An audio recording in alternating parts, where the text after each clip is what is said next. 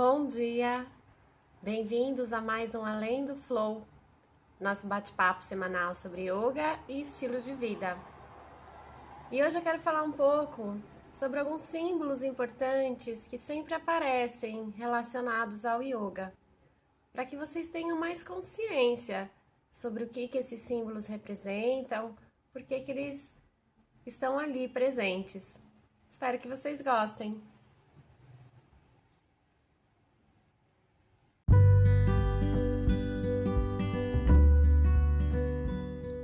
Primeira imagem que eu quero comentar é a flor de lótus. O lótus é uma planta aquática que tem as raízes na lama. E é justamente por isso, por ter as raízes na lama, que ele representa o despertar da essência divina em nós. É por isso que a flor de lótus é tão associada à paz e à meditação. Além disso, os hindus acreditam que os nossos chakras formam vórtices de energia redondos e por isso eles representam os chakras com os lótus.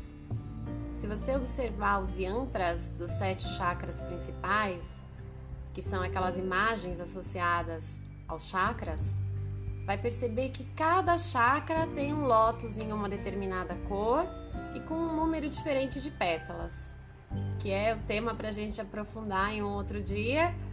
Mas o ponto hoje é compreender que, além de ser associada à meditação, a flor de lótus tem uma relação direta também com os chakras.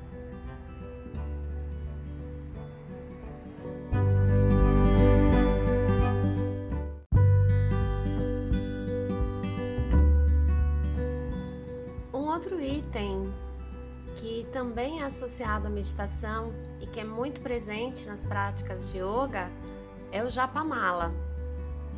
O mala é aquela espécie de colar usado no Oriente durante a prática de entoar mantras. O japamala, que é esse cordão usado durante a meditação, ele tem sempre 108 contas, divididas em quatro blocos de 27. E uma curiosidade interessante é que se você pegar o número 108 e somar os dígitos desse número, 1 mais 0 mais 8, o resultado vai ser 9. Se você somar os dígitos do primeiro bloco, 27, o resultado vai ser 9. Se juntar dois blocos, 54, 5 mais 4, 9, 81 também. Então, essa é a magia da divisão do Japamala. O resultado sempre vai ser 9, mesmo que você só medite no primeiro bloco, nas primeiras 27 contas. O Japamala, na verdade, acaba sendo mais um recurso para nós nos concentrarmos durante a meditação, estarmos presentes naquele momento.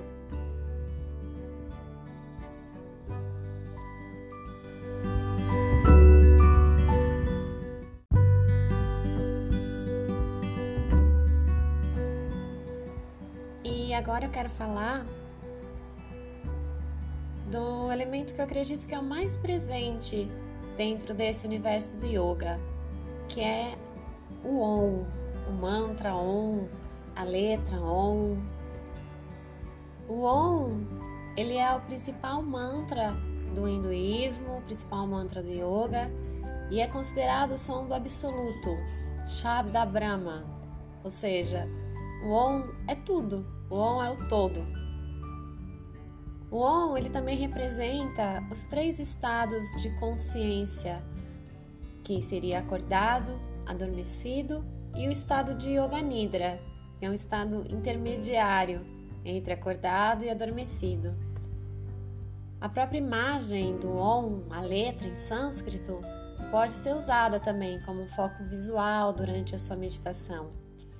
E eu super recomendo que vocês meditam no ON, tragam esse elemento do ON para as práticas e para a vida de vocês.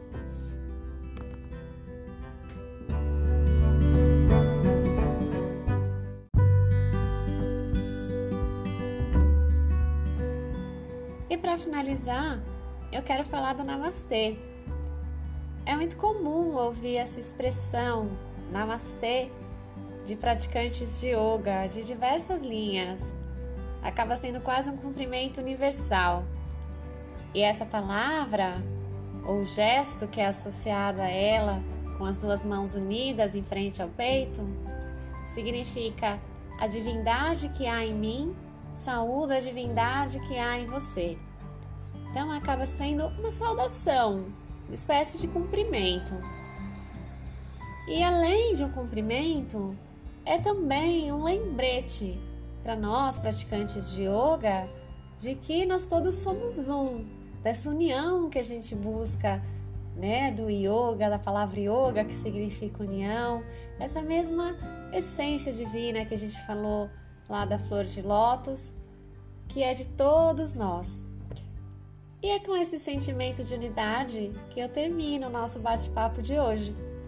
Agradecendo a todos que apoiam esse projeto, acompanhando, divulgando além do Flow.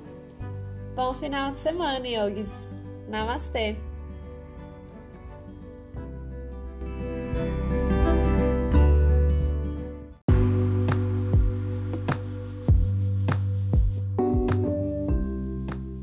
Eu sou Natasha Lima professora de yoga e meditação com mandalas, e esse foi o episódio número 12 do Além do Flow. Esse podcast vai ao ar toda sexta-feira às 7 horas da manhã.